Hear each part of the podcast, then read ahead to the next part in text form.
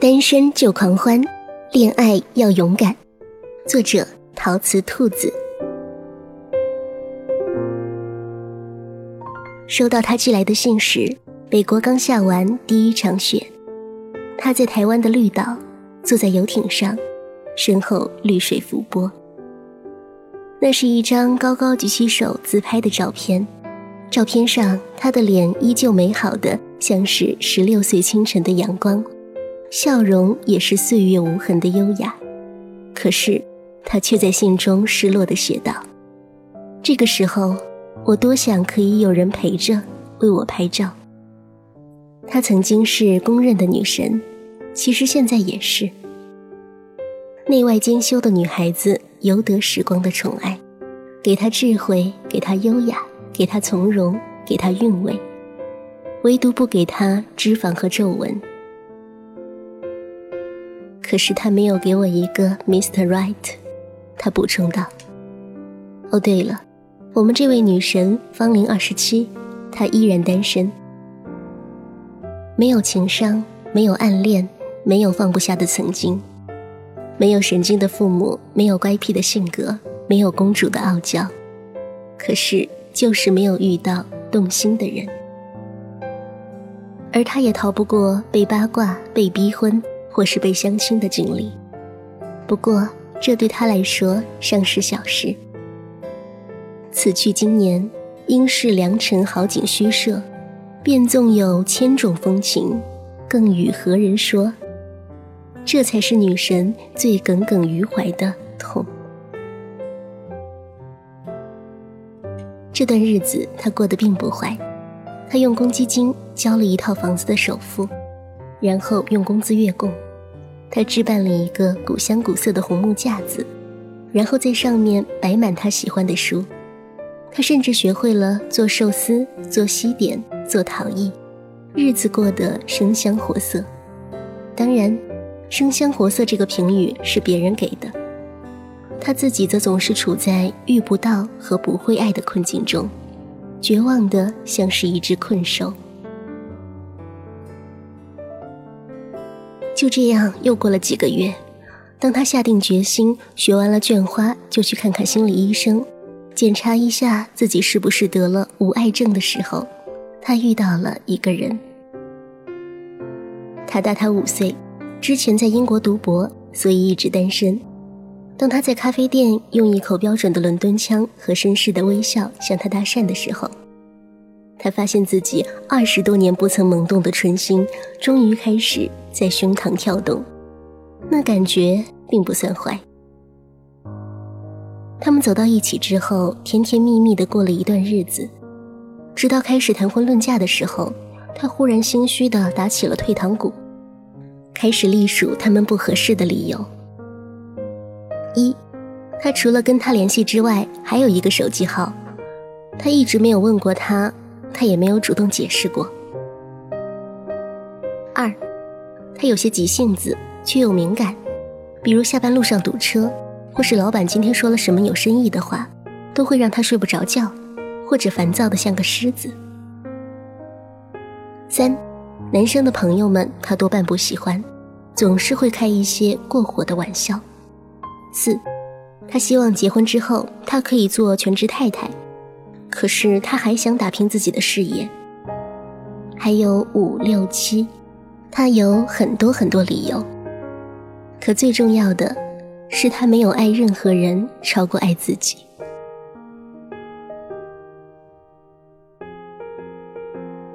恋爱。总是一件辛苦的事，就像是将原本坚固独立的世界硬生生撕开，然后跟另一个人的世界像是打鸡蛋一样的被强行融合到一起。你的世界只有草长莺飞，而他的世界疾风暴雨，你要去承担。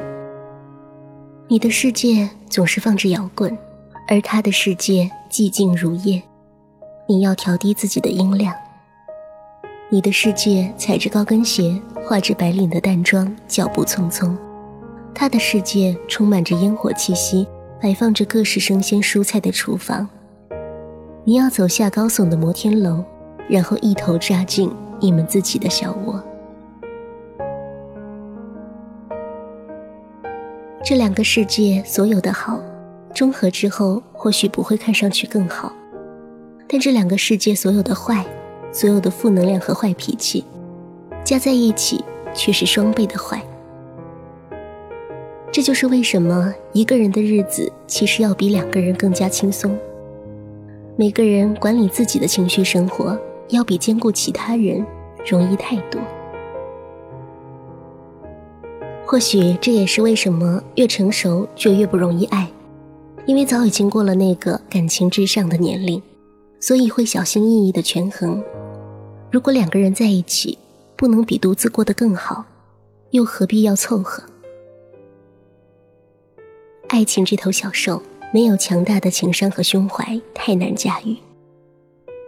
看见它，接受它，驯化它，需要无上的勇气和毅力。就像十年一剑刻成的木雕，或许有的人需要的远比十年还要久。又多么像是一场赌博，将自己的时间精力无限制的压进去。可没有人知道自己会不会赢。每一个输掉出场的萧索背影，都像是抽着新来的人的响亮耳光。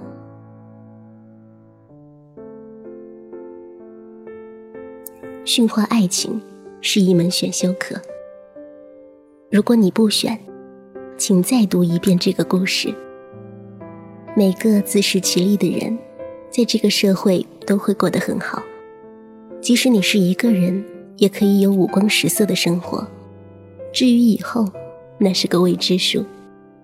谁能保证结了婚、有了小孩，就一定会过得比你好？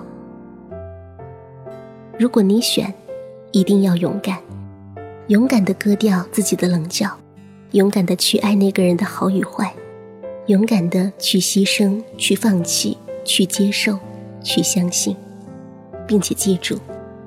爱情的底线是愿赌服输。如果不幸下错了注，输掉了，也要尽量优雅的退场离开。能够做出选择并且下定决心的人，过得都不坏。最悲惨的则是那些左摇右摆的，单身的时候迫不及待想要恋爱，爱着的时候又频频回望自由的生活。单身不得潇洒，爱时不能享受，才是最痛苦、最不值得的事情。所以啊，在你还犹豫的时候，不要为了迎合任何人去变得更好，留了齐腰长发，剪了曼妙腰身，然后因为不被欣赏而耿耿于怀，只为尽情变成你喜欢的自己，对得起你自己的自己。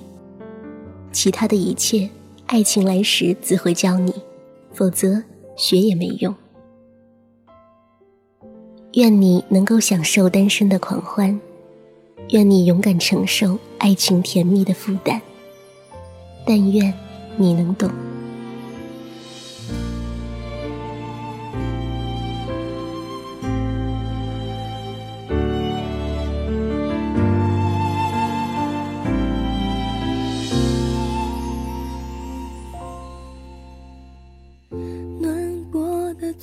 心房渐渐冷却，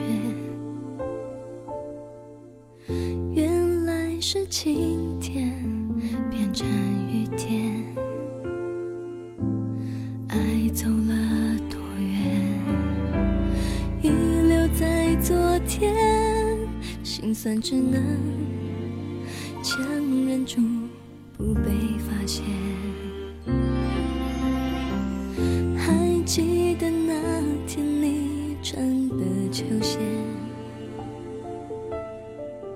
你最宝贝的黑白相间，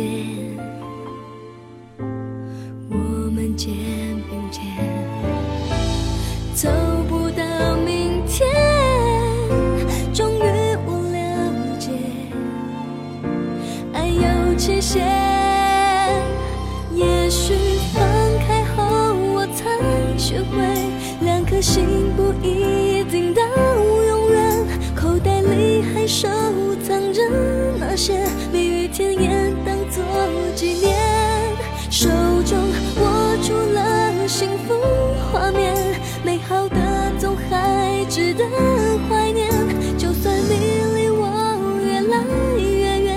看不见我的转变我微笑着和你拥抱道别却模糊了最后一句。